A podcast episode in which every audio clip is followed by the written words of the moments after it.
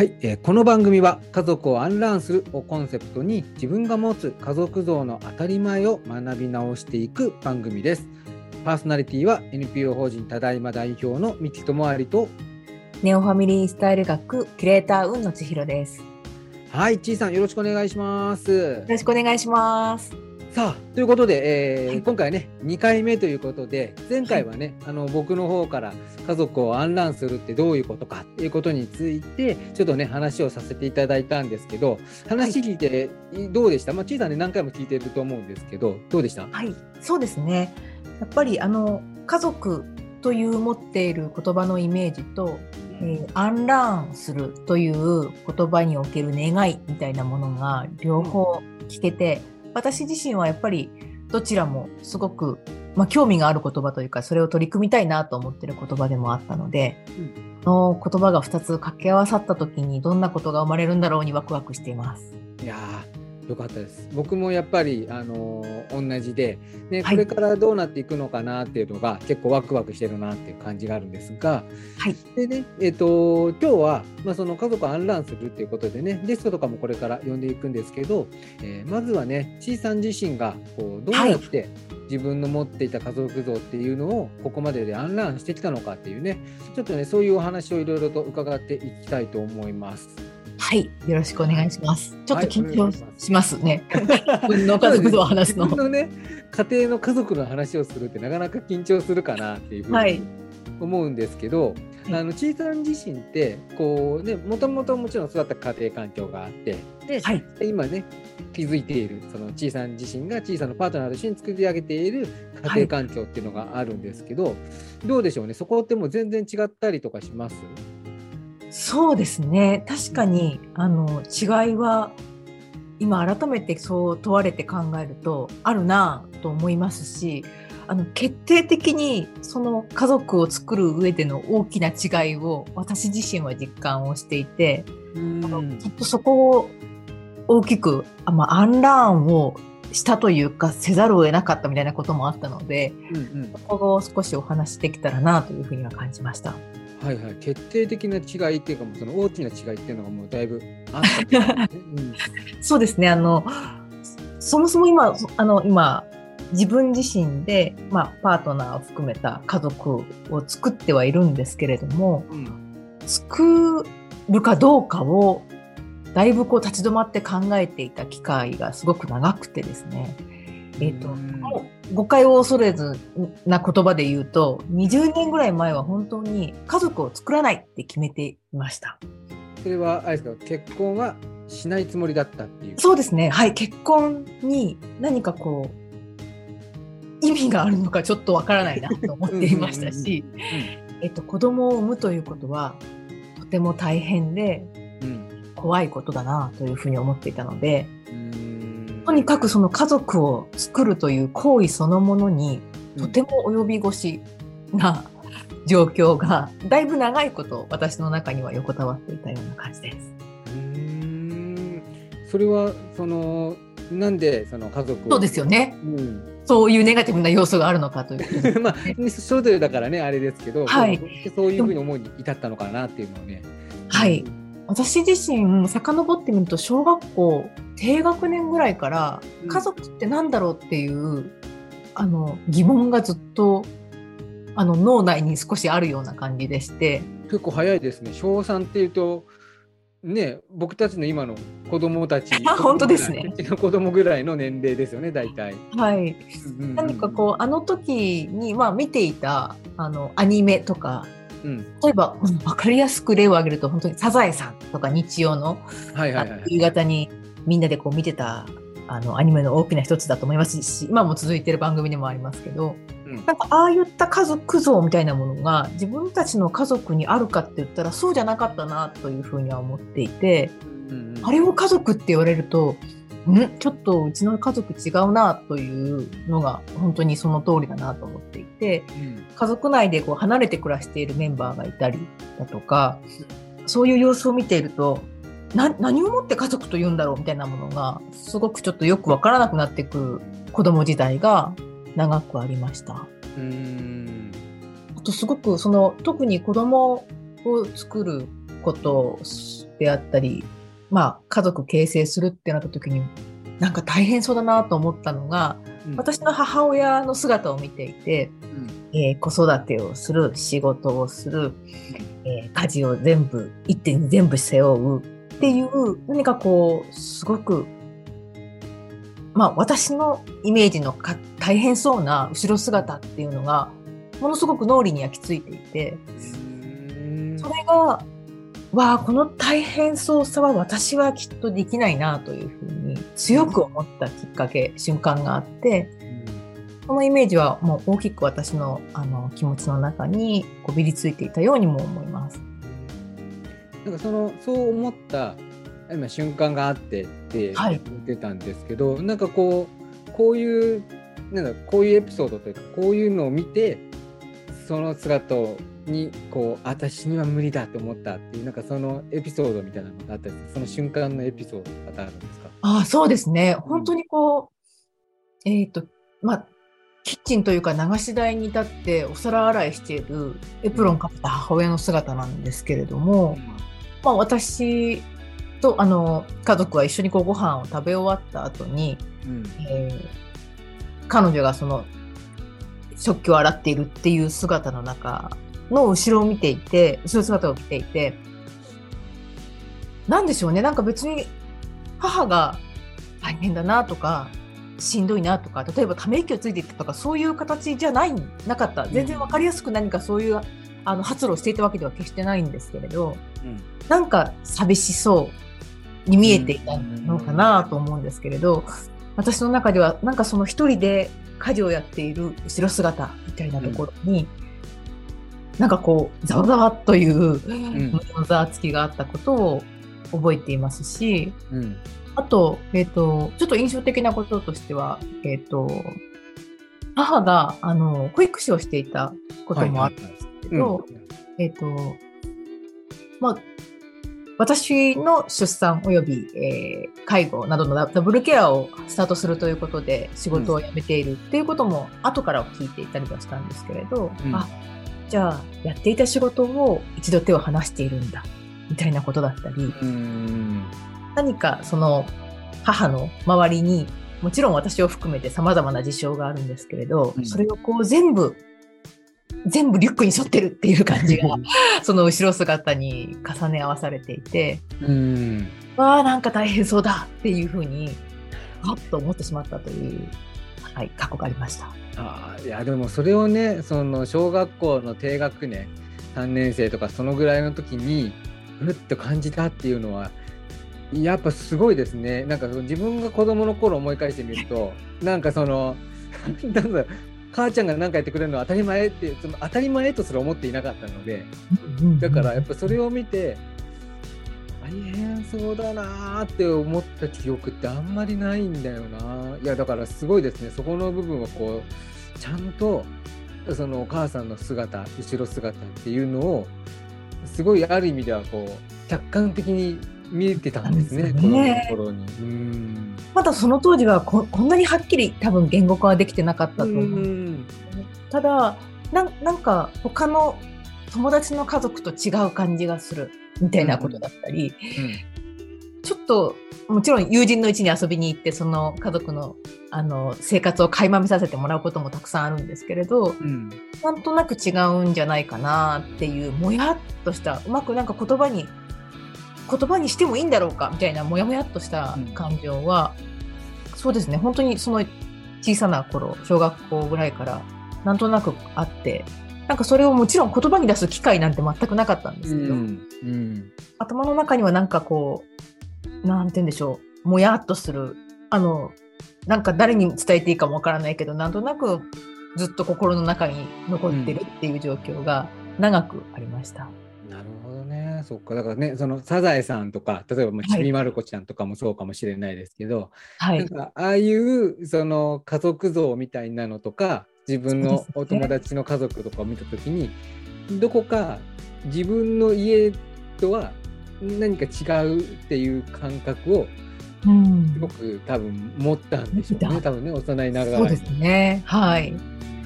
で少しずつ年齢を経ていき、うんあの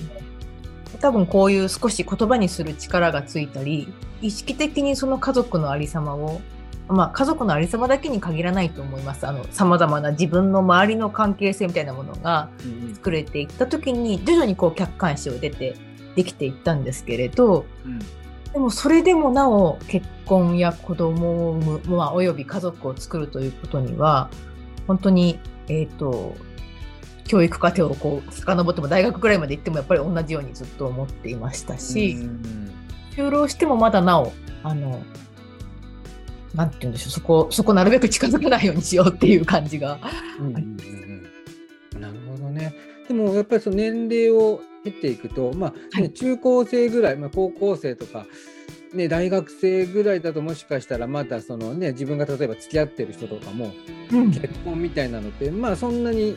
リアリティのあるところに行かないじゃないですか。ではい、そうですね。だんだんだんだんまあ大学生だったりとか社会人になってとかってなってくると自分の付き合ってる恋人とかとの間にもなんとなくそういう空気って出てきたりとかしません？そうですね。それをその当時はとても曖昧にしていたよな。あの自覚的に自分がそういう方向に行かないようにふわっとさせていたことはもしかしたらきっと多かったんじゃないかなって振り返っていても思います。何かこう決定打になるようなことは言葉にしない方がいいんじゃないかとか。結構ね男の人でねそういうふうにこうはぐらかして逃げるっていうのは僕の周りの、ね、男友達とかで結構多かったんですけど、はい、ねなんかあるんですね。やっぱりこう男女そういうのって関係なくでそこをこうはぐらかしたいっていう気持ちをどっかにあるとやっぱはぐらかしていくんですよねなかなかね。そうですね。すごくこう抽象度を上げる感じでいたような気がします。でもやっぱり本当にその年齢をどんどん重ねていき、うん、あの実際にやっぱりライフイベントに入っていく、うん、えー、私の友人たちの姿を見ていて、うん、もちろん結婚もそうですしそして出産もそうなんですけれど、その一つずつ自分が選択をしながら前に進んでいく姿を目の当たりにしていくとまた違うモヤモヤも自分の中で生まれていて、うん、私しないって決めているんだけど本当にそれでよかったんだったかなどうだったんだろうなみたいなことがあのとてもこう気持ちの中ではもやっとしてもっともっともやっとしてきてるっていう感じがあり、うん、考えていたこととやっぱり違うあの動作というか行動をしていくそれを選んでいく友人たちの状況とかを見ていくと、うん、どうしよう私どうしようってずっとなっていたように思います。うんちょっとずつそこで自分でも向き合わざるを得なくなってきたっていうことなんですかね。そうですね。そして向き合っていく中であのアンラーンに近い言葉で言うと2つ大きなあの出来事があって、うん、つは、えっ、ー、とそのもやもやすることの一つにその女性が生き生き働くっていう時の私の周りのサンプル例がそんなに多くなかったっていう感じがあり生き生き働いてる人があんまりいなかった。はいどういうことかというと先ほどその母が、えーまあ、ケアをするということで一度仕事を辞めているっていう状況を見ていたりもするので、うんうん周りの人から転職だって呼ばれていた仕事を一度手を離さなければいけないんだなというような様子を受け取っていたり、うん、何かあのメディアでさまざまなあの輝いている女性のインタビューページとかあの実際にそういったイベントの様子とか聞いたりするんですけれど、うん、なんかそれは本当にいわゆる大企業の人たちがあの輝ける人生を送れるんだろうなだったり。何かその女性が生き生きとずっと自分がやりたいことを手放さずに生活し続けるっていうことは、うん、一部の人はできるけどきっと私にはできないよなと思っていたんですけれど、うんうん、なんかそれは実はそのモヤモヤって私だけが抱えていたんじゃないんだっていうことが知識として直面する機会があって、それがその私が今キュレーターを務めている自由大学という場所で出会った講義の中で、うん、実はその女性の本当に多くの方々が出産というもので一度仕事を辞めているというデータが上がっていてそこにはもしかしたら選択して辞めてる人もいるし選択したくなくても辞めざるを得なかった人もいて、それも含めてもしかしたら私のモヤモヤってそこに入ってる人たちと同じモヤモヤなのかもしれないという知識を得たことはすごく一つ大きくてキャッとしたというかあアンラーンの機会でもあったと思うんですけれど、はい。うんうん、この私のモヤモヤっていうのは私だけのモヤモヤじゃないないのかもしれないっていうのが、うんうんうんうん、あの一つ大きなあの気が付く機会でもあったのがあります。うん。そこそこそこでだからそういうところを知れたことで自分自分だけがなんか自分ぐらいかなこんなことでモヤモヤしてんのって思ってたのがちゃんと言語化されていったっていう感覚なのかな。はい。何か私の中だけに介在していた、うん、もう本当にどす黒いモヤモヤが、うん、もしかしたらどうやら隣にいるあの人も同じようにモヤモヤしてるのかもしれない、というふうに思えたあのまあ、ファクトというか事実というかデータみたいなものがあった時に、うん、衝撃を受けたことは今でも記憶していて、うん、なるほどね、うん、はい、そっかこれって私のことだけど私だけのことじゃないのかもっていうのが一つ大きな私がこの家族に関するあの特にまあ家族の中の女性っていう立ち位置のところに関する、うん、あっと思ったあのアンランの一つでもあります。うん。で、もう一つ。はい。うん、もう一つは、あの、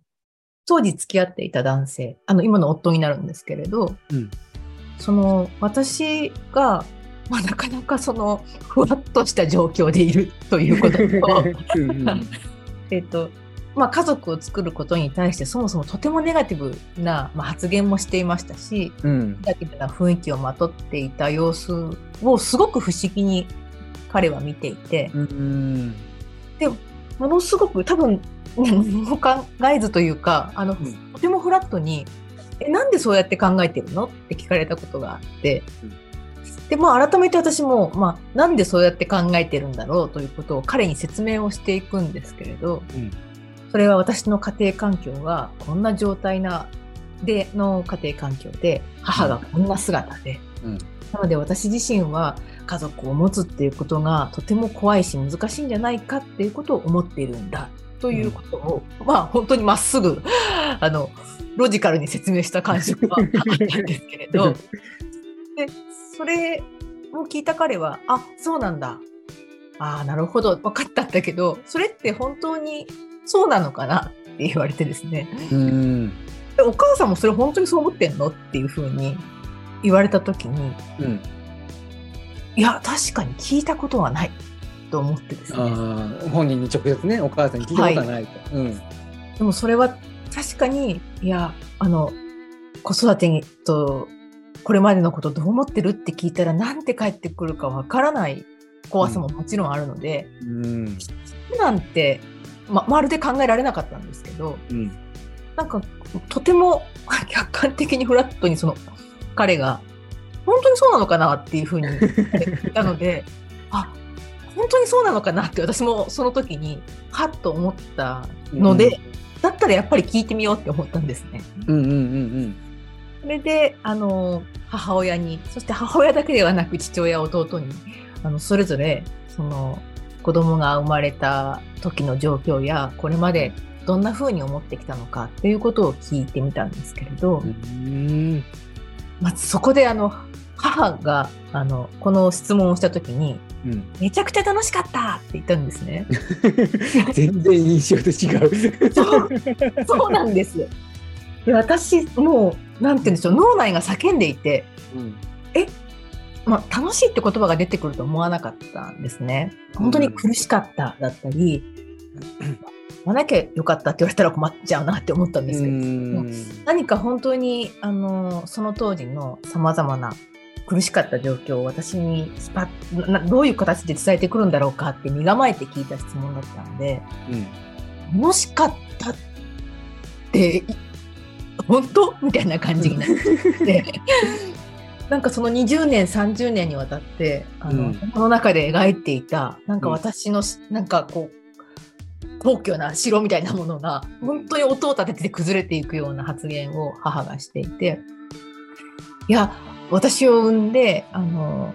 本当にいろんな人にたくさん助けてもらった記憶が今いっぱいあって、うん。いやー楽しかったってもう本当にその楽しかったって言葉を言い切っていた いや、いいですね。いやーなので本当にびっくりしてうん。あどうやらその私がおそらく勝手に寂しそうって思っていたあの後ろ姿の中で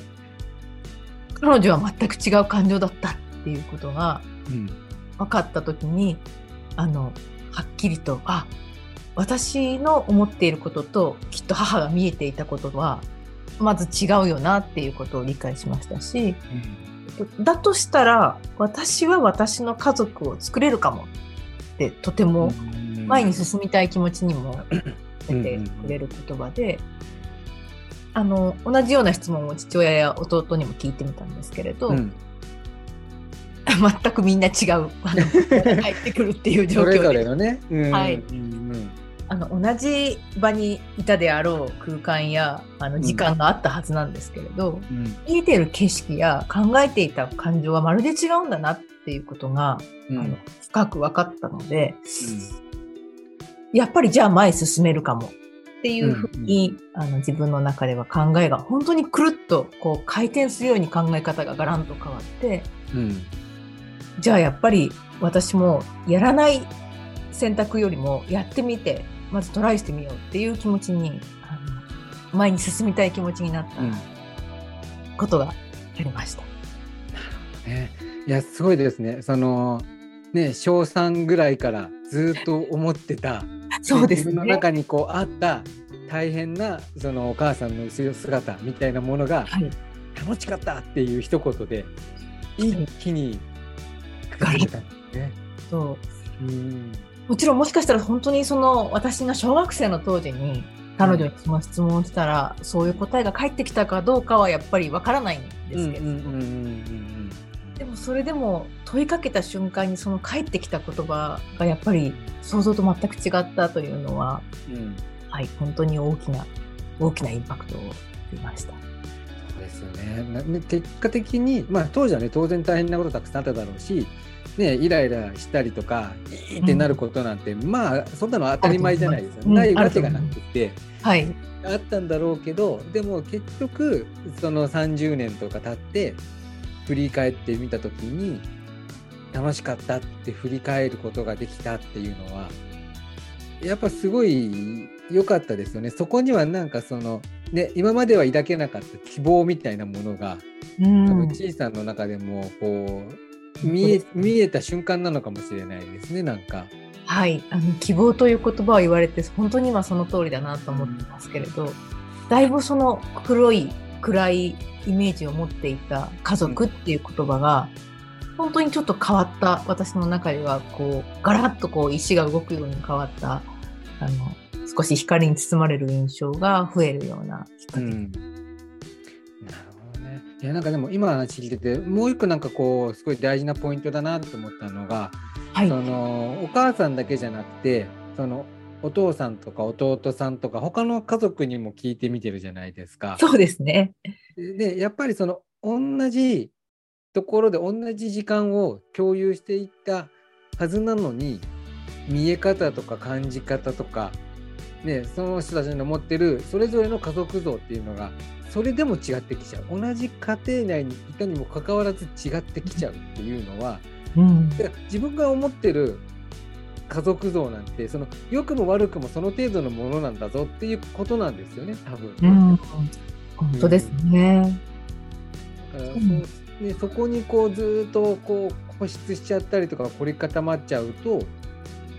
なかなか次に進めなかったりとかすると思うんですけどでもやっぱりその同じ家族の中でも見え方が違うし、うん。本人に聞いてみたら今みたいに全然違う答えが返ってくるかもしれないしはい、そこのこう、ね、バイアスっていうのかなみたいなものっていうのは結構あの自分の中ですごく持ってるものなんだなっていうのはね今の話を聞いててもすごい感じました。はい、確かに思い込んでいたことも大きくありますし、私うん。自身が固定観念を持って見ていたっていうのは、うん本当に感じる。家族っていう言葉に紐づく固定観念をうん私も持っていたなって思いますし、なんかその見えてる景色の違い、紐づく感情の違いは人によってやっぱり違うよなというのも実感しました。いやーそうですね。いやー、ちいさん、ありがとうございました。いや、なかなか、家族のね、話をね、がっつり聞く機会って意外とないなって思うんで、ですうん。はい。これはなんかすごいあの話を聞けてよかったなっていうふうにね思いました。ありがとうございます。います。はい。えーそれではあの次回はですね、僕自身が、えーはいどうやって家族像を案内してきたのかっていうお話をねしていきたいと思います。はい。さあ、えー今日はこの辺で終わりたいと思います。ありがとうございました。ありがとうございました。